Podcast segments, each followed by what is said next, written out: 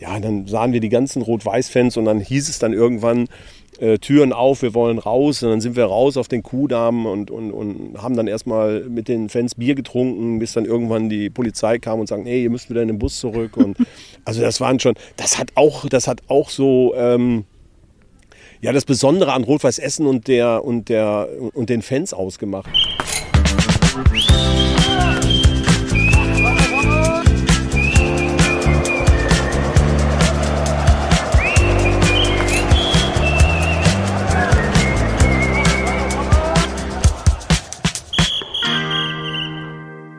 Herzlich willkommen zum intensivsten Fußball-Podcast deines Lebens. Ich bin Anna und ich treffe mich heute auf ein Feierabendbier mit Frank Kurt, dem RWE-Kultkeeper, Rekordspieler oder einfach nur RWE-Fan. Oder wie stellst du dich vor, Frank? Ich glaube, das äh, trifft genau den Punkt. Ähm, irgendwo, ja, ich sag mal, Mitglied des Vereins, aber auch ganz stark Fan äh, mit einer ganz großen Liebe zu diesem Verein. Und das schon seit vielen Jahrzehnten jetzt. Genau, ich bin 85 zu dem Verein gekommen und damals aus der, aus der ähm, Stadt Düsseldorf. Mhm. Äh, da waren meine ersten Gehversuche im Fußball, im Profifußball und bin dann 1985 äh, nach Rot-Weiß Essen gewechselt. Ja, und dann eigentlich, trotzdem ich dann irgendwann zwischendurch nochmal für zwei Jahre in Wattenscheid war, an dem Verein hängen geblieben. Ja. Und wie bist du äh, von, von Düsseldorf äh, aus dem Rheinland in, ins Ruhrgebiet bekommen und dann auch quasi bis heute hier geblieben? Ja, das war eine ganz witzige Geschichte. Ähm, ich bin ja, bin ja gar nicht weit weg wohnend von Essen, also eigentlich quasi direkt zwischen Düsseldorf und, und Essen äh, in Felbert geboren und da auch mhm. lange Zeit gewohnt. Und äh, ja, ich sag mal, der damalige Trainer und sportliche Leiter, die haben einen Torwart gesucht in den 80ern, 85 und äh, waren in Düsseldorf in der Diskothek und haben den Wolfgang Kleff getroffen, der ja früher, ich sag mal, bekannt war durch die Zeit bei Borussia Mönchengladbach. Ja. Der hat nämlich auch mal für zwei Jahre noch bei Fortuna Düsseldorf gespielt. Und äh, ja, dann kam die Frage auf, Mensch, wir suchen einen Torwart, kennst du nicht einen? Und äh, gesagt, ja, Wolfgang und ich, wir hatten damals Torwartgespann in Düsseldorf äh, betrieben und der hat gesagt, ja, dann nimm den, da macht er nichts verkehrt. Das war dann auch so. Also in der Kneipe wurden, glaube ich, und in der Diskothek wurden gute Geschäfte gemacht. ja, vielleicht ist es heute immer noch manchmal so, ne? manchmal soll es so sein, ja. dann hat der Pott dir einfach angetan. Aber ähm, kannst du aus deiner aktiven Zeit einfach schon irgendwie Unterschiede zwischen, äh, zwischen ich sag mal, dem Rheinland, obwohl das, das, ist ja auch sehr, sehr fußballverrückt, und dem Ruhrgebiet äh, ausmachen oder speziell äh, deine Erfahrung bei Rot-Weiß als, äh, als Spieler? Ja, also ich habe, ich habe ja in, in Düsseldorf, auch wenn ich jetzt nicht die ganz große Nummer war, aber ich habe ja den Erstliga-Fußball dort, ja. weil das waren meine ersten Versuche durch die Amateure dann hochgekommen äh, in den, in den Bundesliga-Fußball. Damals spielte Fortuna Düsseldorf in der ersten Bundesliga und äh, dann bin ich halt da reingerutscht, äh, war dann eben mit im Kader und habe dann hier den Fußball kennengelernt, nur in der Oberliga. Mhm. Also äh, im Prinzip, damals gab es die Regionalliga und die dritte Liga ja noch nicht, ja. also zwei Ligen tiefer. Und diese Begeisterung, also für mich war, ähm, als ich dann mit, mit Rot-Weiß Essen ins Gespräch kam, da war eines der letzten Aufstiegsrundenspiele, die die noch gespielt haben. Und da habe ich, das habe ich mir dann äh, seinerzeit angeguckt. Und als ich dann so auf der Tribüne, ich weiß gar nicht mehr, wie das Spiel ausgegangen ist, ich weiß nur, dass ich von dieser wahnsinnig stimm, wahnsinnigen Stimmung, obwohl es für den Verein um nichts mehr ging, man hatte im letzten Spiel schon keine Chance mehr aufzusteigen. Und trotzdem war es so eine gottgeniale Stimmung. Und dann habe ich gesagt, das ist mein Verein. Also es war Liebe auf den ersten Blick und äh, ja, die ist dann bis heute bestehen geblieben. Ja, wie, wie romantisch. Bedient Bosch. Der schaut. Helmich kam mit. Oh, und der Frankfurt verdirbt ihm diesen Spaß. Das hätte natürlich gepasst. Das wäre ein Einstieg nach Maß gewesen. Noch einmal. Herrlich gehalten von Kurz. Passiert nicht immer im Leben. Aber zumindest bei, bei Rot-Was Essen passiert das total viel. Ja, bei ne? Rot-Was Essen, also da kenne ich ganz wenige und das macht ja auch den äh, Fußball wiederum oder gerade auch den Ruhrgebietsfußball aus und insbesondere, glaube ich, den Fußball äh, und die Fußballliebe zu Rot-Weiß. Ja. Ähm, ja, die vergeht halt nicht. Das ist einfach so. Das ist dieses Besondere im, im, äh, im Ruhrgebiet, dass wenn man einmal einem Verein angehört, ja. dann ist es sehr, sehr unwahrscheinlich, äh, ja, dass man, dass man, äh, ich sag mal, sich für einen anderen Verein ausguckt. Ja. Man hat zwar die Situation, weil wir haben ja 14 Jahre schon nicht mehr im bezahlten Fußball gespielt. Mhm. Und ähm, das ist natürlich irgendwo schon für viele Fußballfans, die dann Erstliga-Fußball sehen wollen. Die gehen dann auch schon mal nach Dortmund. Die gehen mit Sicherheit nicht nach Schalke, aber die gehen nach Dortmund, die gehen auch mal nach Bochum. Aber die Liebe zu dem Verein Rot-Weiß Essen, und da kenne ich sehr, sehr viele, die bleibt, glaube ich, ewig bestehen. Ja, genau. Man kann ja, also man hat seinen Verein, aber hat eben auch äh, ein paar Meter weiter ähm, auch einfach mal andere Spielklassen, die man sich äh, bei Bedarf auch mal zuführen kann, wenn man sie gerade braucht. Aber du hast gesagt, dass die, die Leidenschaft, die bleibt. Und das hat man ja jetzt äh, gerade am Beispiel äh, RWE auch gesehen. 14 Jahre äh, keine, kein bezahlt Fußball und äh, trotzdem Fanmassen, die äh, Auswärtsspiele, Heimspiele, alle Spiele ähm, mitverfolgen und auch live dabei sind. Und ähm, ja, ich glaube, das ist, äh, das ist das ganz Besondere. Meinst du, dass ähm, dass das auch einen großen Anteil am, ähm, am Wiederaufstieg in die dritte Liga jetzt hatte? Der Fan allgemein. Man hat ja gesehen, also wenn ich jetzt überlege, man, man äh, hat ja so die letzten Wochen und Monate und man sieht diese Begeisterung. Aber ich gehe noch, ein, geh noch einen Schritt zurück, gehe mal zwei Jahre zurück, da hatten wir Corona. Der Verein ja. wusste gar nicht, wo er steht. Äh, ob es dann wirklich finanzielle Mittel vom Land gab, die es ja hintergegeben hat, das wusste man alles noch gar nicht. Und äh, ja, der Verein hat, glaube ich, oder beziehungsweise die Fans, äh, der Verein hat irgendwas angeboten und die Fans haben alles gekauft. Ja. Die haben also, ich sag mal, äh, imaginäre Bratwürste, imaginäre Biere, äh, Eintrittskarten, Spiele, was weiß ich auch immer, haben die alles, ich sag mal, gekauft. Äh, es waren viele, die haben irgendwo noch einen Euro mehr gegeben.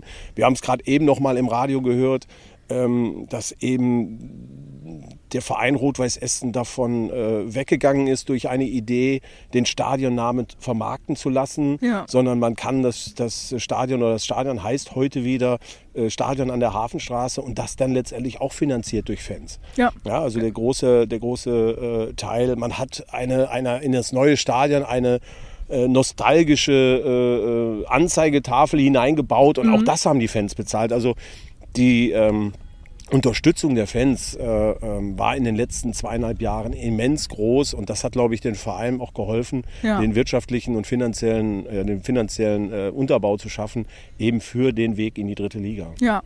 Wie schön, dass es dann auch äh, tatsächlich geklappt hat. Es ja. war ja äh, zuletzt teilweise sowas von spannend, dass kein Essener und ich glaube kein kein Fußballinteressierter im Ruhrgebiet generell irgendwie äh, davon, von der Information verschont äh, geblieben ist. Und äh, ja, wie cool, dass es jetzt nächstes. Äh, das ist ja, das ist ja dann auch wiederum die Faszination des Ruhrgebiets. Ja.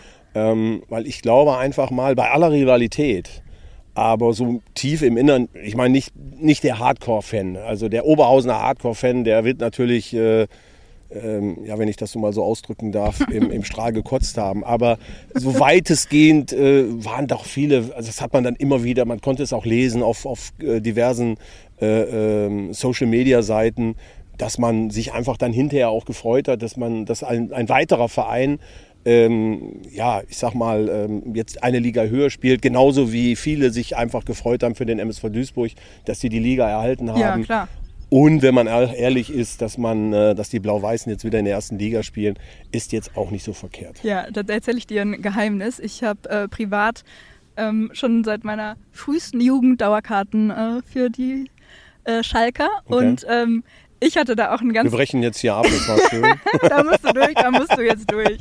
Aber ich habe ein super schönes Erlebnis gehabt, nämlich ähm, äh, zum Ende der letzten Saison, als es äh, bei euch um alles ging und äh, auf Schalke auch. Und ähm, ich war an der Tankstelle an der Hafenstraße, komplett in Blau-Weiß, weil ich dachte, ich muss da jetzt tanken, sonst komme ich nicht zum Stadion. ähm, und wurde da ungefähr von 30 äh, RWE-Fans empfangen die mich erst ein bisschen komisch angeguckt haben und dann hat man nett geplaudert und am Ende sind wir rausgegangen und die so, alles Gute für euch, alles Gute für euch. So, ja, für euch auch.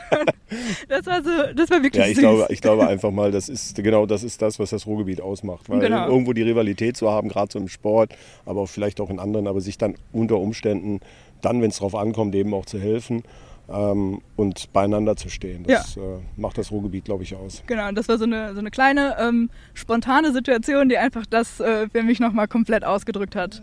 Und jetzt sind, äh, sind wir beide aufgestiegen. Genau. Wie hat sich das für dich angefühlt?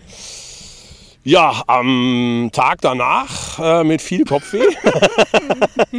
also es war schon, es wurde äh, ausgiebig gefeiert. Ja, es war, es waren Emotionen halt pur. Ich meine, äh, das war einfach so diese ähm, schon diese, diese Nervosität äh, vor dem Spiel, wirklich, als, es, als der Anpfiff immer näher kam. Also ich fühlte mich wirklich zurückversetzt in mhm. meine aktive Zeit. Ja. Das war wirklich Wahnsinn. Das hätte ich nie gedacht, dass ich einfach so heute als nicht mehr aktiver Spieler, eigentlich als Fan, auch wenn ich noch Mitarbeiter des Vereins bin und auch sehr nah an dem, an, an dem, an dem Verein äh, gebunden bin, aber das, das hätte ich nie für möglich gehalten, dass mich das so emotional so berührt. Ja. Ja, und ähm, dann nach Spielschluss brachen natürlich alle Dämme. Also es waren, ähm, ja, es sind von äh, gestandenen, erwachsenen Männern ähm, sind wirklich Tränen geflossen und ich konnte es verstehen. Weil ja. das ist einfach, ja, wenn man, wenn man gesehen hat, was der Verein so, was vor allen Dingen die Menschen drumherum, das sind mhm. ja, das sind ja, der Verein besteht ja nun mal eben aus, aus Menschen. Das sind ja, ist ja nicht das Stadion alleine, sondern äh, das sind ja die Mitarbeiter, das sind viele Fans. Ja, klar. Und was die letztendlich alles durchgemacht haben in den letzten Jahren, ja, das war dann schon auch äh, ja, emotional für die und da kann man das schon verstehen, dass da doch einige den Tränen nah waren und letztendlich da auch viele Tränen flossen. Aber ja. das war unheimlich bewegend und mit ganz großer Freude, vor allen Dingen, weil das letztendlich ja auch hinterher zum Tragen kam, das muss man ja sagen. Also diese, diese Euphorie, die dann letztendlich entstanden ist, das war ja kein Strohfeuer, das ist ja nach wie vor noch so. Klar, es ist jetzt schon wieder, es sind ja so viele Dauerkarten verkauft, wie man sich das gar nicht äh, ausgemalt hat, genau. selbst als ja. äh, Vereinsinterner. Ne? Das ist ja einfach nur schön, dass ja. äh, jetzt nicht nur der, der Aufstieg äh, geklappt hat und äh, dann alles weitergeht, sondern dass äh, der Support und die, das riesengroße Interesse und die Unterstützung der Fans einfach so weitergeht. Ja, ich muss aber auch sagen, ähm, da muss ich auch wirklich mal ein, ein äh, großes Lob zollen. Ich meine, ich kenne ja den, den, Verein, ich habe ich habe ja gesagt, ich bin ja, weiß ich gar nicht, in meiner Historie sportlich sind wir, glaube ich, nur ein einziges Mal abgestiegen. Ich bin aber, mhm. ich glaube, drei, vier Mal habe ich einen Lizenzentzug mitgemacht, ja. weil man irgendwo ähm, ja, letztendlich mit dem Geld nicht haushalten konnte. Und das ist natürlich jetzt vollkommen anders. Mhm. Ähm, dass nach der letzten Insolvenz der Verein sich dann einfach besonnen hat und gesagt, so, jetzt ab heute geben wir nur noch das Geld aus, was dann... Ähm, was dann letztendlich auch da ist. Das hat man früher eben nicht gemacht. Ja. Dann hat man mehr, eigentlich mehr das Geld ausgegeben, was gar nicht da war. Und das eben in rauen Mengen. ähm, ja, und das ist natürlich ein Riesenvorteil heute, dass der Verein auch eine gewisse Seriosität äh, äh, herauswirft, was dann wiederum auch bei Sponsoren und Gönnern ja, nun mal eben sehr gut ankommt. Ja. Ne? Also es möchte ja keiner, und wenn du noch so ein kleineres Unternehmen hast, möchte ja keiner sein Geld dann irgendwo in ein Fass ohne Boden schmeißen, ja, so wie das eben in früheren Jahren war. Ähm, so, heute wissen die alle, das ist eine so, solide Basis. Der Verein ist gut geführt. Der Verein ja, muss nicht mehr, äh, ich sag mal, drum zittern, äh, aus Wirtschaftlichkeit äh, Lizenzen zu entziehen. Selbst durch so eine Corona-Zeit ist man ja. sehr, sehr gut durchgekommen. Und das hat, äh, der Verein hat also wirklich, ja, ich sag mal, verglichen mit dem Ruhrgebiet einen Riesenwandel durchgemacht. Ja. Das muss man einfach sagen. Voll, ja. Und du arbeitest jetzt im Verein an quasi dem, äh, dem Nachwuchs, dem Unterbau. Sowohl als auch. Also ich habe eigentlich mehrere Funktionen. Ähm, mhm. Wie gesagt, äh, nachdem ich dann eben auch noch Fan bin und Fan sein darf, äh, arbeite ich im Vertrieb mit. Ja. Also ich leiste Vertriebsarbeit, Sponsorenpflege, auch gerade jetzt, wenn die, wenn die Spiele sind, ähm, Sponsoren zu begrüßen, also ein bisschen den Gruß August zu spielen, äh, ja, und die Leute äh, zu motivieren, noch mehr Geld für den Verein auszugeben. Aber auch, ja, äh, das ist einfach so, wenn man dann eine große Klappe hat, denn seinerzeit ist ja die zweite Mannschaft, die mir auch so ein Stück weit am Herz äh, äh liegt, äh, abgemeldet worden ja. durch die damals sportlichen Verantwortlichen und ähm, die liegt mir deswegen am Herzen, weil ich meine erste Trainerstation nach meiner sportlichen mhm. Karriere war, nämlich bei uns die zweite Mannschaft. Und ähm, ja, und deswegen war ich also auch ein bisschen äh, ja, erschrocken, als man die Mannschaft abgemeldet hat, weil ich einfach glaube, dass wir, gerade weil wir eine sehr starke Jugend haben, äh, so eine Mannschaft im, im, im Unterbau brauchen. Ja, voll. Mhm. Ja, dadurch, dass die Zeit jetzt schon so fortgeschritten war, dass man jetzt fünf, sechs Jahre schon keine zweite Mannschaft mehr hat, hat ja. uns der Kreis dann eben ganz unten eingestuft, also wirklich Fußball ganz, ganz unten wo ich gesagt habe, naja, im ersten Jahr brauchen wir eigentlich nur elf nüchterne Spieler, die sonntags morgens um 11 Uhr Zeit haben. Dann werden wir schon den Aufstieg schaffen. Das haben wir auch geschafft. Im zweiten Jahr kam uns Corona dazwischen. In diesem Jahr sind wir leider Gottes von der Kreisliga B in die Kreisliga A nicht aufgestiegen, versuchen es gerade jetzt aktuell. Mhm. Das ist ein langer Weg, den der Verein aber äh, mit uns mitgeht oder der der Verein halt geht äh, um die dann hinterher einfach zu übergeben und zu sagen, so, jetzt bitte NLZ übernehmt genau. und jetzt könnt ihr ja. mit euren äh, U19-Spielern, die dann letztendlich aus der U19 herauskommen, ähm, ja, den Verein als Unterbau weiterführen. Ja, super Das ist unser Ziel. Ja. ja und das mache ich mit, wenn ich das sagen kann, mit sehr, sehr viel Herzblut, ja. weil das ist einfach eine tolle Truppe auch, diese, diese Jungs, äh, weil die stehen auch zum Verein, sind viele, viele RWE-Fans auch wiederum ja, so dabei. Mir vor, ja. ja, also das, das macht schon Riesenspaß. Von der, aus der äh, Tribüne direkt am nächsten Morgen auf äh, zum genau, Spiel. Genau. so, wie, so wie man das kennt in der Kreisliga. Ja, ja genau. Und jetzt kam die Zeit des Frank Kurt. Im achten Jahr spielt er für Rot-Weiß Essen. 30 Jahre alt ist er und er hatte heute einen besonderen Tag. Wie stellst du, oder was ist deine, deine Vorstellung von, äh, von den Profis äh, von Rot-Weiß? Wie, wie es weiter? Wie, wie entwickelt sich äh, das Team und der Verein jetzt weiter? Naja, das Potenzial, sich weiterzuentwickeln, dass der Verein sich weiterentwickelt, ist ja absolut gegeben. Ja. Das, muss man, das muss man einfach sagen. Und ähm, ja, es ist jetzt die große, es ist eine wahnsinnige Vorfreude bei allen Beteiligten, bei allen Fans, bei allen äh, Mitarbeitern des Vereins, eine wahnsinnige Vorfreude. Ähm, jetzt auf die dritte Liga und äh, es ist aber eine große Unbekannte auch. Das, ne, das muss man einfach sagen. Also ich denke mal, dass der Verein schon weiß, wo, wo man steht. Das, ja, äh, da haben wir, glaube ich, auch gute Fachleute, angefangen vom Sportdirektor bis hin zum Trainer, dass die schon wissen, wo wir stehen. Äh, aber ja, ich sag mal, als Fan ist das natürlich eine große Unbekannte. Jetzt ist natürlich die, die, die große Gefahr, jetzt kommt im ersten Spiel die Spielvereinigung Elversberg. Ähm, ist vielleicht jetzt nicht der ganz große Name, aber die haben eine saustarke Mannschaft. Mhm. Und äh, ja, da erwartet, ist die Erwartungshaltung wahrscheinlich jetzt ein bisschen groß. Und dann, ja, ich hoffe einfach, dass wir morgen einen guten Start haben, dass wir sicher durch die Saison gehen, ähm, dass man dann einfach sukzessive irgendwo den Verein äh, weiter aufbaut dass es natürlich mittelfristig dann irgendwann Richtung zweite Liga gehen soll. Das ist, denke ich mal, auch möglich. Ja. Ähm, die Infrastrukturen werden ständig verbessert. Ne? Man hat also auch den Fokus darauf. Das fängt mit dem Trainingsgelände an, dass jetzt schon darüber nachgedacht wird, ob eventuell äh, die Stadionecken jetzt noch ausgebaut werden können, mhm. relativ zeitnah. Also man hat schon den Fokus auch auf die Infrastruktur und deswegen gibt mir das eigentlich auch Mut zu glauben und zu hoffen, dass der Verein weiter wächst und dass der Verein auch eine, eine gute Entwicklung nimmt. Ja, da wird mit Weitsicht gearbeitet absolut, und geplant. Absolut, ja. Und ähm, jetzt heißt es, du hast gerade schon mal angesprochen, der MSV hat glücklicherweise äh, auch die Klasse halten können. Das heißt, äh, in dieser Saison steht das Derby ähm, Essen gegen Duisburg an. Und äh, ist das dein Dein Lieblingsderby, freust du dich darauf oder? Ähm ich freue mich, also ich, ich sag mal, ähm, ich freue mich eigentlich auf diese, auf diese Spiele gegen diese Traditionsvereine. Ja. Das ist, weil ja viele, viele Derbys oder viele Spiele habe ich ja selber noch äh, gemacht und es ist ja immer was Besonderes. Mhm. Das war für uns was Besonderes äh, seinerzeit in einem meiner Zweitliga-Jahre äh, gegen 1860 München zu spielen. Ähm, selbst gegen Dynamo Dresden, ähm, dann natürlich den MSV Duisburg. Ja.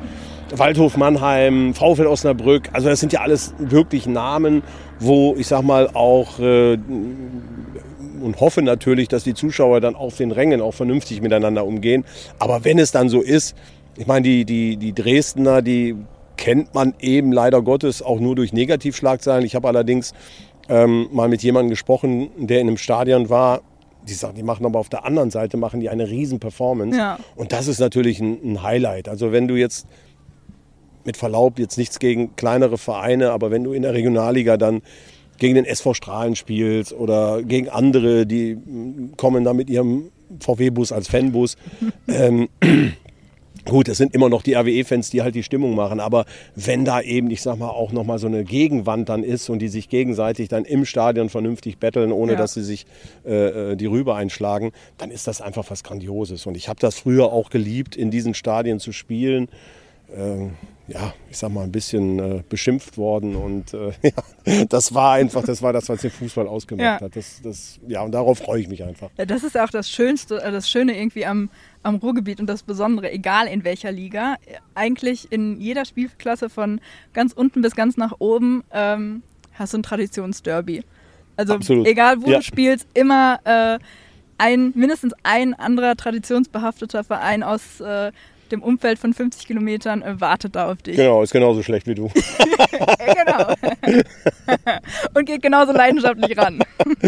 ja, so haben wir es. Also ich sag mal, so war es in der Regionalliga. Da war es eben, wie gesagt, da war es Rot-Weiß Oberhausen als, ja. als Derby und WSV gehört ja auch noch mit dazu. Jetzt haben wir es in der in der dritten Liga mit dem MSV Duisburg in erster Linie. Klar, Borussia Dortmund, aber das ist eben die zweite Mannschaft. Borussia Dortmund ist ja, finde ich dann so ein bisschen störend eigentlich schon mhm. eher, weil na, ne, das sind also ja, das die, zweite, die ja. zweite Mannschaften, die bringen ja nicht so viel mit. Ja. ja, und zweite Liga und erste Liga dann sowieso.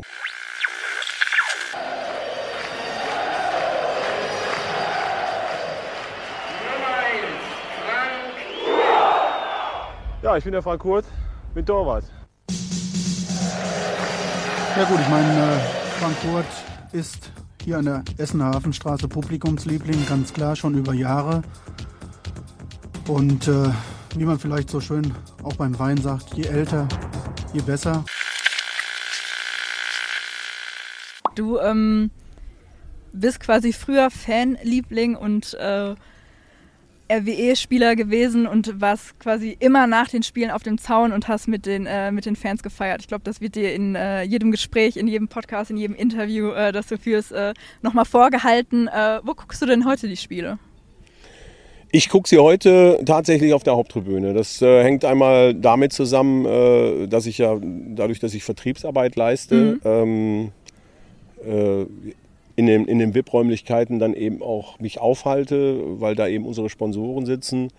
Ähm, ja, und dann anschließend, äh, da wo frei ist, setze ich mich halt hin. Das kann schon mal auf der Pressetribüne sein, das kann aber auch schon mal irgendwo im Stehen sein. Ja. Also ich habe da keinen festen Platz. Ähm, aber in der Tat, ja, ähm, auf, der, auf der Haupttribüne im, im, im Bereich der VIP-Gäste. Wobei ich glaube einfach mal, wer ähm, unsere VIP-Gäste mit denen aus Köln oder aus Düsseldorf vergleicht, das ist auch schon ein anderer Schlag. Ja. Also da ist es auch schon gegeben, äh, dass die Mutti nicht mit dem Gucci-Täschchen rumläuft, sondern die hat halt auch standardgemäß ein RWE-Trikot an. Ja, ich habe äh, schon äh, gehört, dass man in den VIP-Bereich geht, weil da das Bier schneller geliefert wird. ja, das kann. ja, das wäre ein Argument und ist mit Sicherheit auch so, ja, bei den VIP-Gästen, die wir da so haben. Ja, aber das äh, macht es auch aus. Und äh, vermisst du so, ähm, ich sag mal, Spiele äh, in den Stehplätzen mit, mit den, äh, mit den ähm, Ultras, mit den, mit den Fans? Äh, vermisst du das manchmal? Hast du das überhaupt jemals äh, mitgemacht oder ähm, genießt du das Spiel, ich sag mal, in Ruhe? Äh, zu verfolgen. Ja, es ist schon, also ich genieße natürlich die Stimmung dann zu beobachten, ja. weil ich glaube mal, wenn man so von außen drauf guckt, ist das nochmal imposanter, als wenn man so eigentlich mittendrin steht. Ähm, und das ist eigentlich so den, den Fußball, weil ich gucke dann eben auf Fußball wirklich, ich will jetzt nicht sagen analytisch, mhm. aber ähm, ich versuche dann halt auch ein bisschen Emotionen runterzufahren und das Spiel dann einfach so ja, interessiert zu gucken, ähm, vielleicht ein bisschen analytischer als jetzt so der Fußballfan, für den nur schwarz oder weiß gibt. Ja. Oder rot oder weiß. aber ähm, du gehst, du hast aber schon noch äh, manchmal Emotionen, die, äh, die besonders sind, wie zum Beispiel jetzt äh, natürlich beim Aufstieg. Aber gibt es Momente im Stadion, ich sag jetzt mal bei einem, bei einem Heimspiel, bei dem, bei dem Ritual des Heimspiels, ähm, das, die dir Gänsehaut machen, die du noch richtig so ähm, einsaugst? Ja, leider, leider ist ja eigentlich dieses Gänsehautmoment, was, was ich aus meiner Zeit kannte und was äh, auch mein erstes Erlebnis mit, mit den RWE-Fans war, war eben Lothar Dohr mit seinem Schreck vom Niederrhein und den gibt es leider Gottes nicht mehr. Mhm. Wir haben den nach dem Aufstieg noch einmal äh, zelebriert äh, im Stadion vor nicht ganz so viel, es waren nicht mehr ganz so viele Leute da. Ähm, und äh, ja, aber ich auch da, wenn natürlich da eine, eine besondere äh, Choreo ansteht oder so, das ist schon, da fühlt man sich dann mal wieder so ein bisschen zurückversetzt und denkt, mein Gott, wenn du jetzt da unten auf dem Rasen stehen würdest, ähm, ja, da, da hat man schon so Gänsehautmomente. Ja. Apropos zurückversetzen, ähm, was ist denn dein das geilste Spiel, das du mit Rot-Weiß Essen jemals erlebt hast? Also ich habe eigentlich, ich kann, ich kann eigentlich nicht dieses eine geile Spiel. Es ist natürlich das Pokalendspiel in Berlin, ja. logischerweise, weil auch danach wieder, es war alles, obwohl wir ja eigentlich chancenlos nach Berlin. Wir haben gegen Werder Bremen eine der Spitzenmannschaften damals gespielt im deutschen mhm. Fußball. Ähm, und wir sind als ja schon abgestiegener Zweitligist äh, mit Lizenzentzug sind wir dann nach Berlin gefahren und haben eine, ein halbes Jahr vorher äh, ja praktisch Meisterschaftsspiele ohne Wert gehabt. Das muss man sich irgendwo mal ähm, letztendlich auf der Zunge zergehen lassen. Du bist Profisportler und dein, dein Sport wird ja eigentlich genommen. Du bist ja, also ja. im Prinzip berufsunfähig äh, und musst dich dann trotzdem noch auf so, ein, auf so ein Spiel vorbereiten. Und das war schon, das war schon eine Belastung. Und äh, dann kommst du dann nach Berlin und alles ist in Rot und Weiß.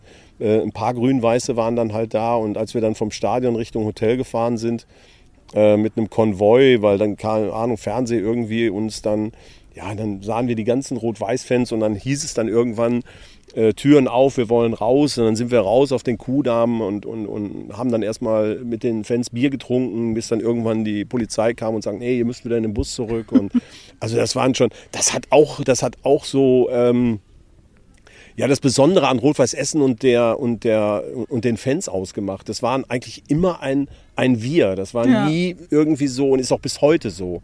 Ähm, ich habe ja auch Teile der Aufstiegsfeier mit, mit, äh, mitgemacht.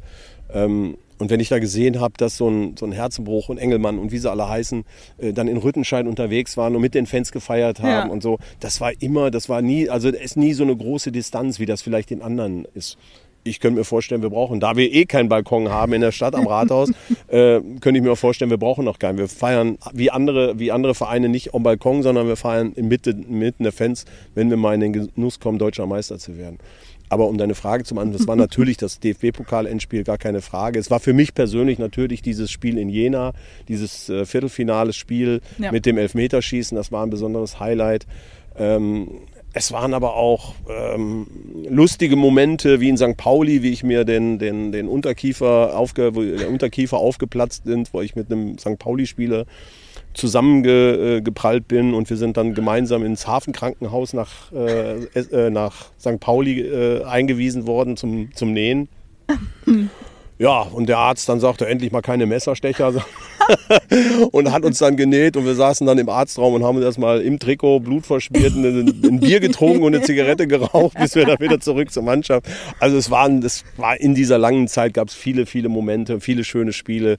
Ähm, es waren auch viele Oberligaspiele im ersten Jahr dabei, weil es einfach so eine, so eine ja, private Atmosphäre hatte. Ja. Also das waren, es gab so viele, so viele Momente mit Rot-Weiß, die einfach heute noch in Erinnerung bringen und sofort aufpoppen, wenn man darauf angesprochen wird. Ja. Und wenn wir nächstes Jahr sprechen, sind schon wieder zwei neue dazugekommen. Ja. ich danke dir für das Gespräch und äh, Gerne. für den Einblick in deine Fan- und äh, Profileidenschaft. Danke. Das war Rohfußball der Podcast über das Ruhrgebiet und die schönste Nebensache der Welt. Rohfußball ist ein Förderprojekt des Ministeriums für Wirtschaft des Landes NRW.